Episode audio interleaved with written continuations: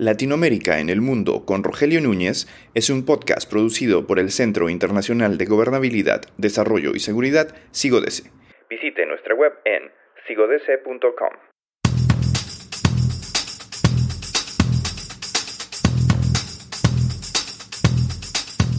Los cárteles del narcotráfico y el crimen organizado se extienden por la región latinoamericana.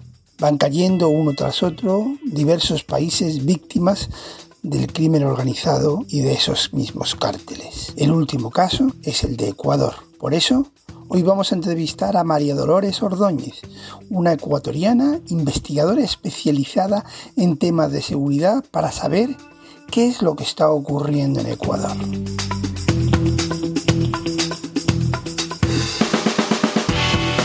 Bueno, pues aquí tenemos con nosotros a María Dolores para hablar sobre esta situación que se está viviendo en, Ecuador. Bienvenida, María Dolores, al podcast de Sigodece.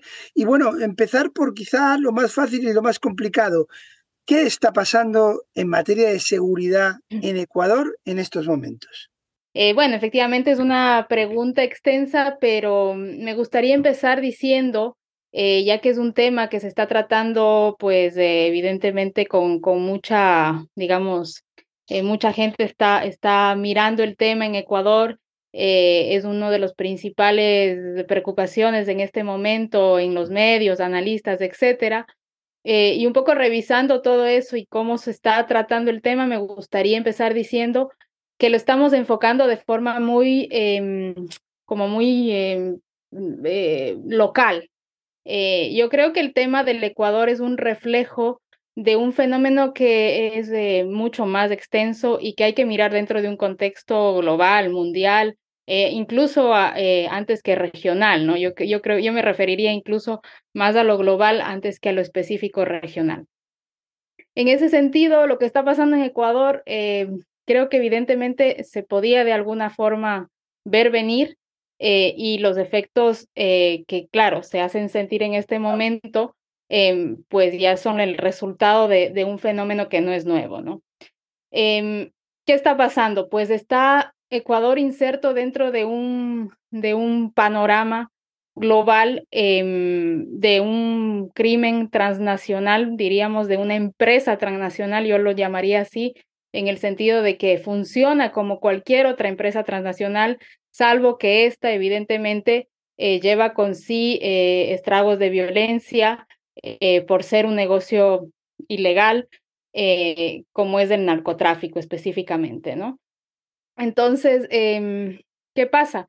Que Ecuador está inserto dentro de esa dinámica, de, esa, de ese fenómeno, em, pues primero diría porque, porque, claro, de todos modos es un punto eh, geográficamente bien situado, estratégicamente bien situado para, para los, las necesidades del negocio, ¿no?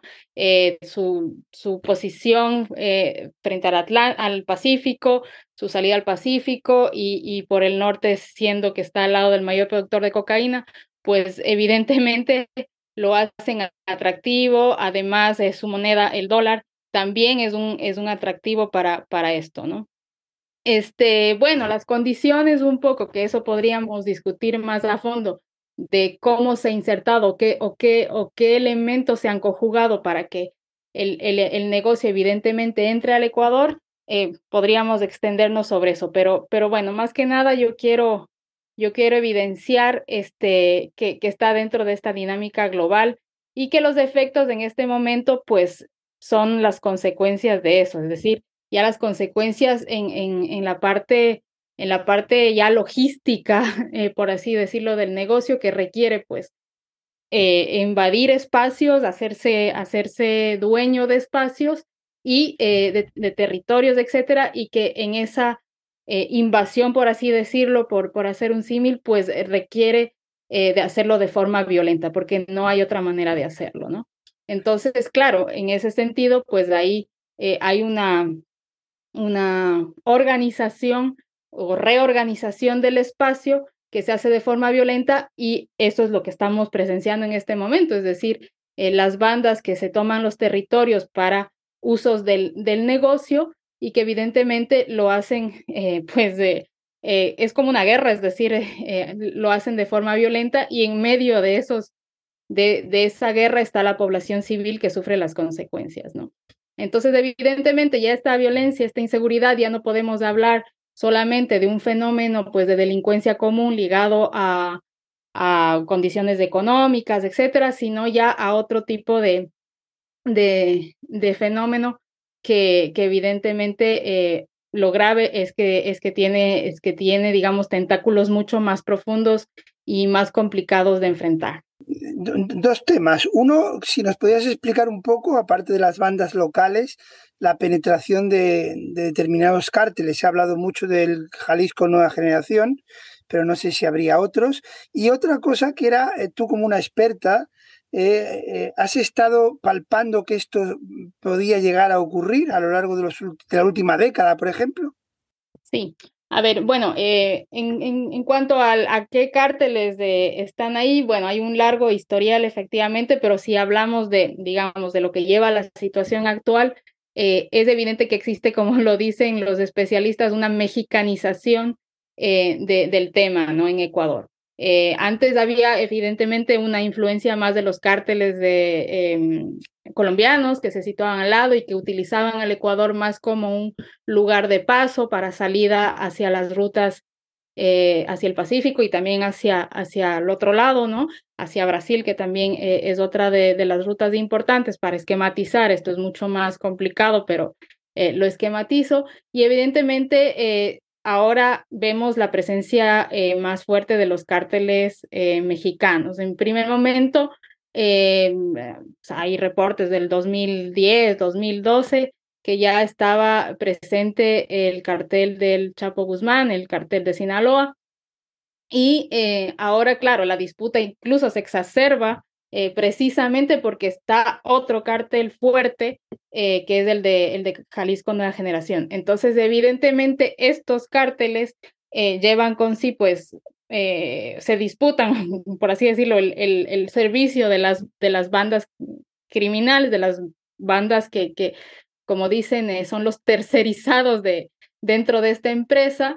Y, y claro, en, en, en, esa división, digamos, en esa, en esa organización, entre bandas eh, es lo que lleva a, esta violencia. Evidentemente, eh, es como, como, como eh, claramente se tienen que ganar el mercado, cómo se están dividiendo el mercado y en esa organización hasta que, que todo eso suceda, pues, pues hay estos, estos enfrentamientos que evidentemente se hacen presentes en las calles, pero como lo hemos visto también en las cárceles, que también pues hemos, hemos presenciado eh, pues de estas masacres que tienen que ver justamente con esos reajustes entre bandas para, para, para um, establecer sus poderíos de liderazgo, ¿no? Que lleva consigo, obviamente, pues eh, también eh, su, digamos, su, su pie de fuerza, por así decirlo, y, y su cantidad de, de, de, armamento, inteligencia, etcétera. O sea, todos los elementos que encontramos eh, también prácticamente con, con esa misma visión y organización que los ejércitos legales, que los ejércitos legítimos, ¿no? Un poco tiene exactamente la misma, la misma conformación. Eh, para completar, sí, porque eh, lo, lo, que me, lo que me decía, sí, la, información de, de, de, si se podía prever o, o se, se podía mirar la llegada de esto, evidentemente sí, había efectivamente, eh, bueno, yo que he estado, por ejemplo, en el Centro de Estudios Estratégicos de la Universidad de las Fuerzas Armadas. Es un fenómeno que hemos visto eh, desde, desde mucho tiempo atrás. Evidentemente más se enfocaba a la influencia que podía tener desde, desde, desde el fin del, del conflicto en Colombia y la organización de las bandas en Colombia, pero que evidentemente también eh, Colombia está ligado a esto que, que está sucediendo, es decir, los, los cárteles mexicanos también eh, tienen ramificaciones eh, con los cárteles colombianos. Entonces, esto es, parte del mismo, de, del mismo fenómeno. Ahora, también quiero eh, poner el dedo sobre, sobre un tema, y es que es verdad que a nivel de inteligencia estratégica, a nivel de análisis más desde el Estado, desde el, los entes estatales, yo creo que sí, ahí ha habido vacío ha habido vacíos evidentes que quizás han focalizado su, su, preocupación eh, estratégica en, en términos de, de, cuestiones más internas y quizás sí hayan descuidado de alguna forma, eh, pues, ver con más, con más información y con más elementos que este, que este fenómeno se nos venía encima. Bien, y ya eh, la pregunta más complicada y quitando la posibilidad que yo veo remota de que se legalicen las drogas y tal, ¿qué puede hacer Ecuador? Porque yo, yo, yo, yo, veo un triple, una triple estrategia eh, mundial, apoyo de Estados Unidos y la Unión Europea a Ecuador, regional, coordinación entre todos los países o la mayoría de los países latinoamericanos y sobre todo un reforzamiento del Estado ecuatoriano. No sé si va por ahí o, o cómo ves, ¿qué puede hacer Ecuador? A ver, yo veo que evidentemente el, el, problema siempre enfocado de, de, la misma manera, porque esto, eh, digamos, estas experiencias ya, ya han existido en el mismo México, en la misma Colombia, eh, han demostrado que las estrategias utilizadas han sido un fracaso. Eh, entonces, aplicar un poco bajo la misma visión, porque no cambia mucho, quizás cambiará un poco muy ligeramente los términos, pero, pero básicamente es la misma política Em, me parece que, que, que, además tiene riesgos adicionales, eh, porque por un lado hemos visto que, que, no han dado buenos resultados, em, digamos, mirar esta política más hemisférica, eh, volcada hacia, hacia una securitización del tema, eh, digamos que es aumentar el, el pie de fuerza de, de la policía y los medios para que puedan Em, que puedan enfrentar el tema, unir todos los temas de inteligencia a nivel regional o más macro para que puedan enfrentar de mejor manera. Bueno, todas esas estrategias que ya nos conocemos de memoria, evidentemente no han tenido, no han tenido mayores eh, resultados.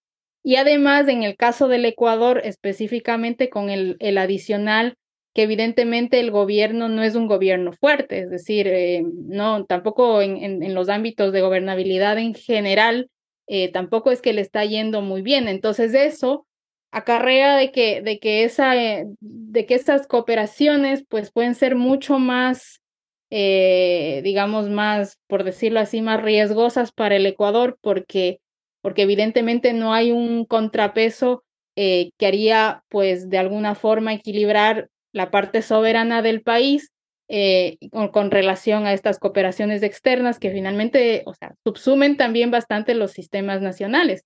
Entonces, eh, evidentemente eso puede llevar a que pues haya un, una, una influencia muy fuerte de entes fuertes, externos, eh, y, que, y que el Ecuador no pueda al mismo tiempo, o el gobierno, Em, tener un contrapeso de la institucionalidad nacional.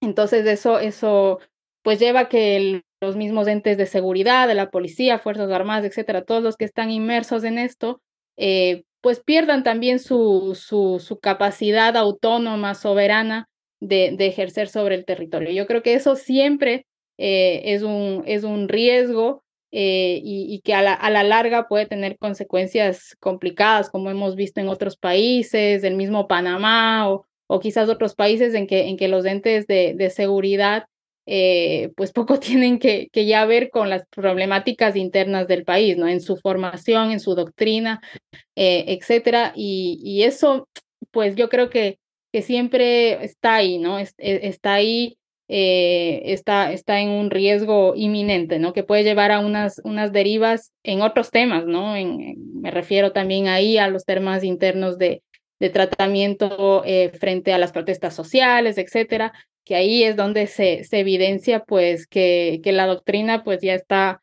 eh, un poco aplicada de forma ambigua, por decirlo menos. Perfecto, María Dolores, ha sido un gusto tenerte con nosotros y espero que, que pronto volvamos a charlar. Perfecto, pues me tienes a las órdenes y, evidentemente es un tema que, que da mucha tela por, por, por cortar y, y, que, y que es apasionante, pero sí, eh, yo, bueno, para finalizar, decir que, que sí, sí tenemos que ponerle cuidado, quizás eh, en un segundo momento detenernos más sobre, sobre la política interna y ver cómo se va se va a manejar este tema de más cerca, a ver también cómo eh, las noticias nos van anunciando cosas, pero, pero bueno, eh, evidentemente creo que tenemos algunas pistas de reflexión que, que nos pueden ayudar ya a entender.